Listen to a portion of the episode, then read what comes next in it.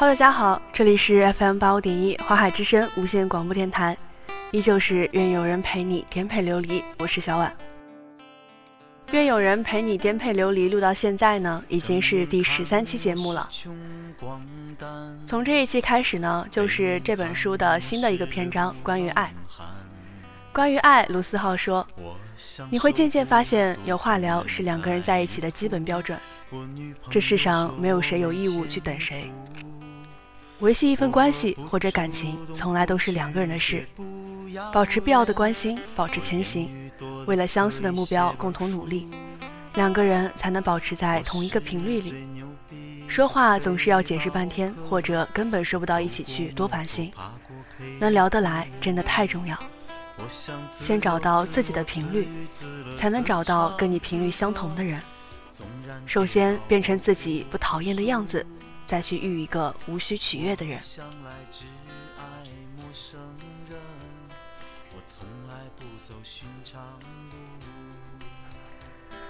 离开前，请叫醒我。你从来都知道，有些事情是很难一下子忘记的，你总得需要时间去消化。回忆不见得一定要让它消失才算好事，最好的做法或许是把回忆放到恰当的位置。要把回忆放到恰当的位置，就要去正视你的回忆。二零一一年，哥们失恋，现在回头想，自然不是大事，但对当时的他来讲，就是天塌了。陪他去喝酒，哥们二话不说点了盘花生，拿着二锅头就往嘴里灌，拦也拦不住。我对他说：“哥们儿，你这样不值当，都分手了，你这么折腾自己，也不能挽回什么。”他灌得有点猛，拿着纸边擦嘴边回话：“你懂个屁！”我当时忍着好心被当成驴肝肺的心情，硬是没有还嘴。结果这个夏天我也失恋了。没想到这次喝成傻逼的人是我。哥们儿用幸灾乐祸的眼神告诉我：“小样，这回轮到你了吧？”吉米在一旁劝我们俩。哥们儿拍拍我的肩膀说：“小子。”你明白那天我说你懂个屁时我的心情了吧？我二话没说，跟他来了个击掌，什么天涯何处无芳草，什么为了他何必呢，什么还有更好之类的话根本就没有用，针扎到你身上你就明白了，什么叫曾经住在你生命里的人现在不见了。毫无意外的，好几个晚上我们都喝成了傻逼，这也难怪，我们玩骰子，不管是赢还是输，都会自喝一杯，吉米每次都在。看到我们喝，也不再开口劝，躺在沙发上自顾自地玩手机。只是每次当我们两个神志不清的时候，他都及时地制止我们，把我们安顿好。尽管好几次我醒过来的时候，都发现自己睡在了地板上。我醒过来时，他都一脸嫌恶地看着我们俩，说拍了裸照，赶快请他吃顿豪华自助餐，然后才开始他的长篇大论。他一脸正色地说。真他娘的奇了怪了，这人就是贱，在一起的时候也不好好珍惜，分开了又一副傻叉的样子。卢思浩，我也不说你什么了，Kim 就说说你吧，真他妈的奇了怪了，平时你这么铁血真汉子，怎么一碰到感情就跟变了个人似的？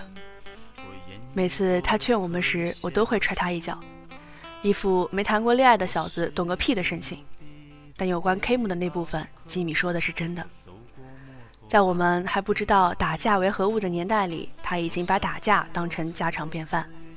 在我们出国的第一个年月里，有一次车上被黑人扔了个鸡蛋，我和吉米无奈地看着他们准备照常往前开，只能自认晦气。Kim 他娘的二话没说，直接路边停了车，开了车门，抡起拳头直奔向两个黑人。要说他的身体素质还真不是盖的，一下还真让那两个黑人一时没回过神来。这下连我这个怂包都突然变得热血沸腾，结果当然是我们都挂了彩。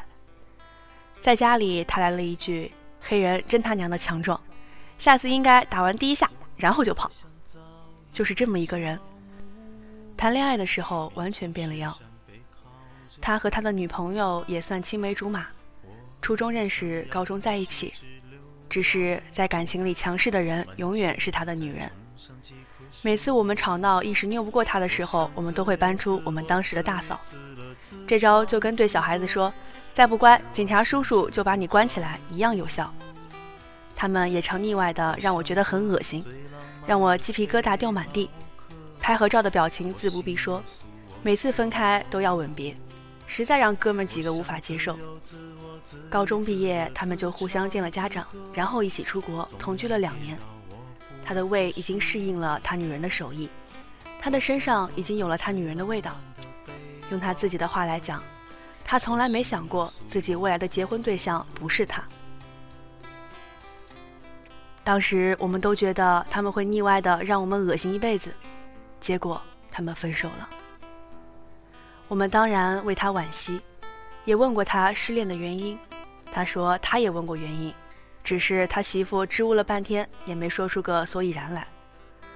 我以为按他的脾气，他肯定会闹到天翻地覆，结果他点点头，默然地答应了分手。故事到这里当然还没有结局。自从那几天喝成傻逼以后，他就跟个没事人一样。跟以前一样，喝着啤酒跟鬼佬赌球，赌到最后情绪激动，差点又打起来。上课也一节不落，空闲了就去打球，跟以前一模一样。就连冷笑话的功力也所差无几。只是我们哥们几个知道，谁离开谁都不至于活不下去，生活一样过，但谁也没有办法那么快就释怀。一有空喝起酒，他还是跟以前一样，二锅头直接灌。然后毫无意外的醉倒，发完酒疯之后就一言不发。谁都知道他在想什么，但是谁也没有办法劝他。关于他分手的理由，不可避免的，我们还是知道了。有一天，钱大嫂被我们撞见和一个男的牵手逛超市，他一脸尴尬解释只是普通朋友，我们也没说什么，打个招呼直接走了。这件事情成了引线。慢慢的，他们也开始没了顾忌。虽说不算频繁出现，但也没有任何回避的意思。我们替 K 姆不平，但这也是他们双方的自由选择，谁又没有办法去评判什么？尽管如此，我还是没忍住跑过去问他到底是怎么回事儿。他说有一天他在路边等 Kim 去接他，结果他跑去帮哥们搬家没来，是他把他送回去的。还有上次唱歌也是。，Kim 在和朋友喝酒，喝多了以后，我们开始起哄让他喝酒，是他帮他挡酒。还有上次他给他热牛奶，我当时就骂了，我说 Kim 之前每天送你，你怎么不记得？Kim 之前喝醉是为了帮你挡酒，你怎么不记得？你难受的时候他给你送药，你怎么就忘了？怎么他为你倒的热水，赶去给你买的药，就抵不过他那次给你送了一杯热牛奶？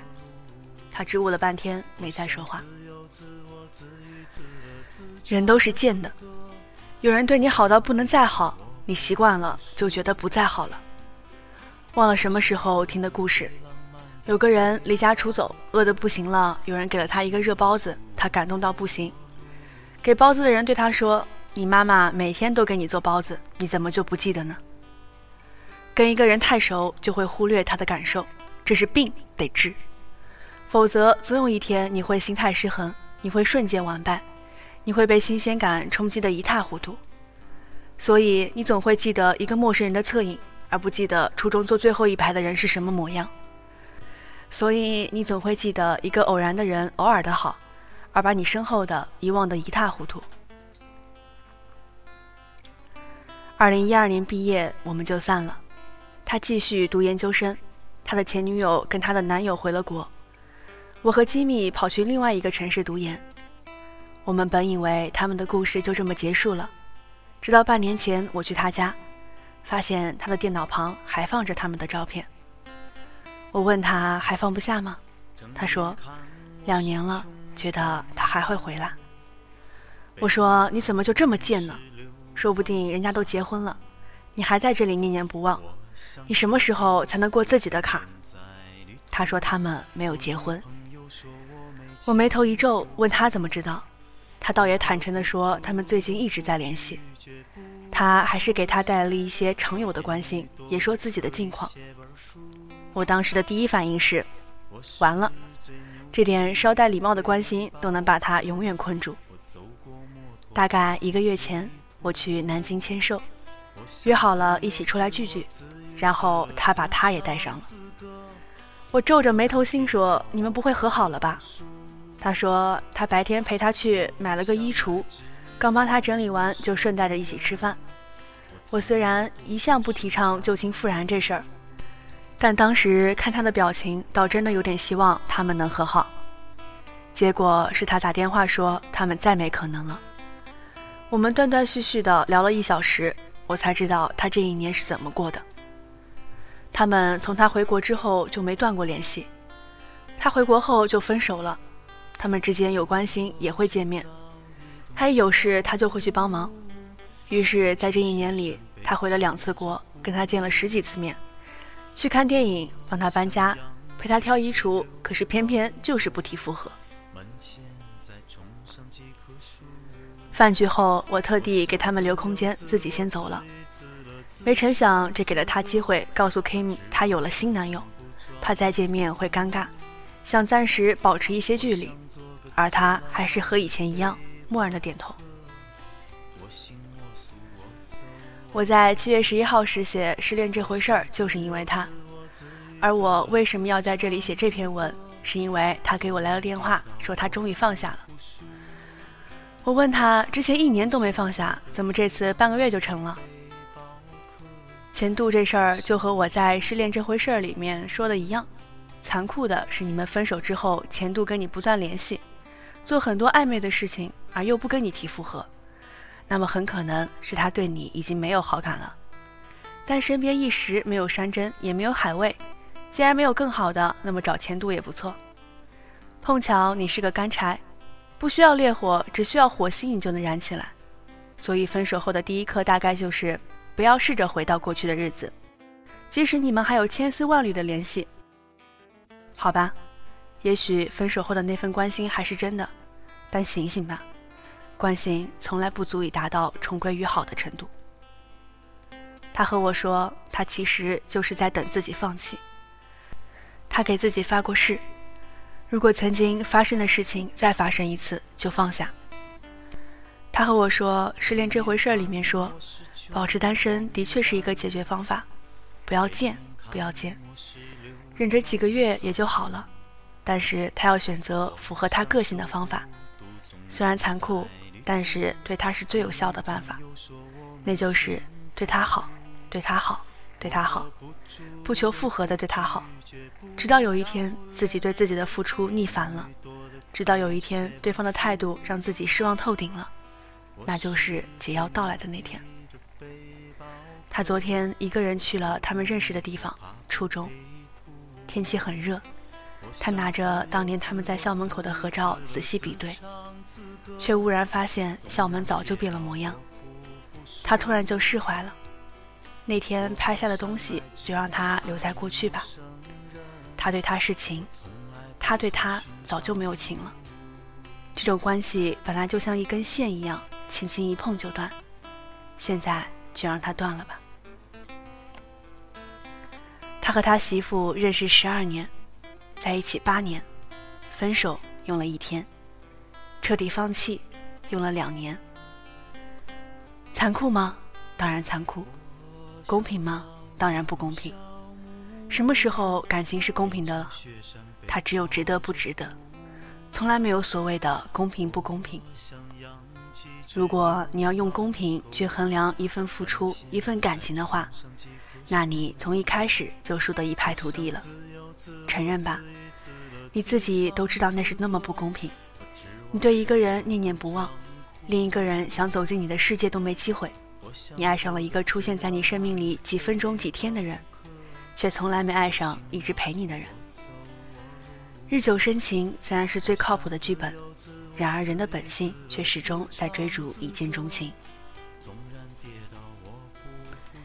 他给我打电话还有另外一个目的，他和我说他想要和过去的日子彻底告个别。知道我一直在写书，想试着让我帮他记录下来。我和他说：“他丫的最难的就是记录你们的感情，何况记录下来你不觉得难受吗？”他说：“我现在肯定能笑着看完这段故事，这你就放一百个心吧。哥早就傻够了，何况我哪有那么脆弱？Kevin，我只是想要你帮我把这个故事彻底结个尾而已。我问他：“你听过木心的那首诗吗？”他说没有。我说：“那哥们在这儿给你算一把。”记得早先少年时，大家诚诚恳恳，说一句是一句。清早上火车站。长街黑暗无行人，卖豆浆的小店冒着热气。从前的日子变得很慢，车、马、邮件都慢，一生只够爱一个人。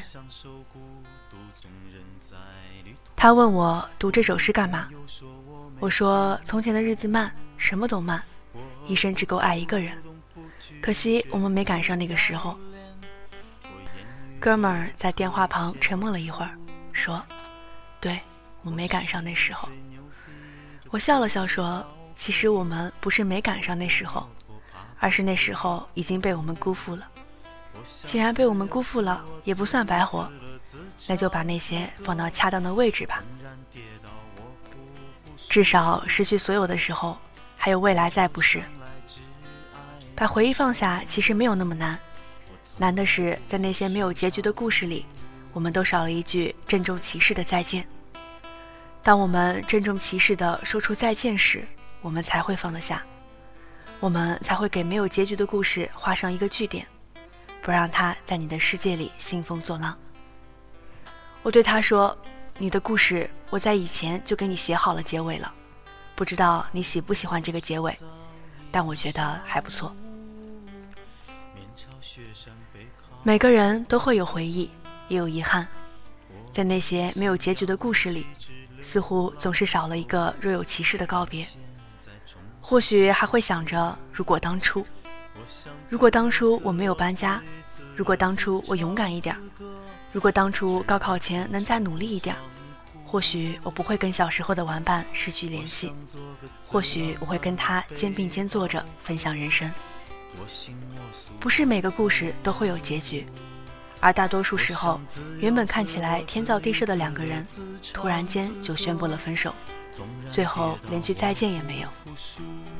再或者，明明相互喜欢，却没能在一起，最终形同陌路，错过了变成陌生人。那个让你对明天有所期待的人，根本就没能出现在你的明天里。那个曾经给了你一切的人，最后留下你一个人，就这么悄悄离开了。那个曾经互相陪伴过的人，最后却变成了陌生人，散落在天涯。太多太多的情侣，明明互相珍惜，不想分开的，最后却都因为一件小事分开了。每次看到身边上演这样那样的故事，总让我唏嘘不已。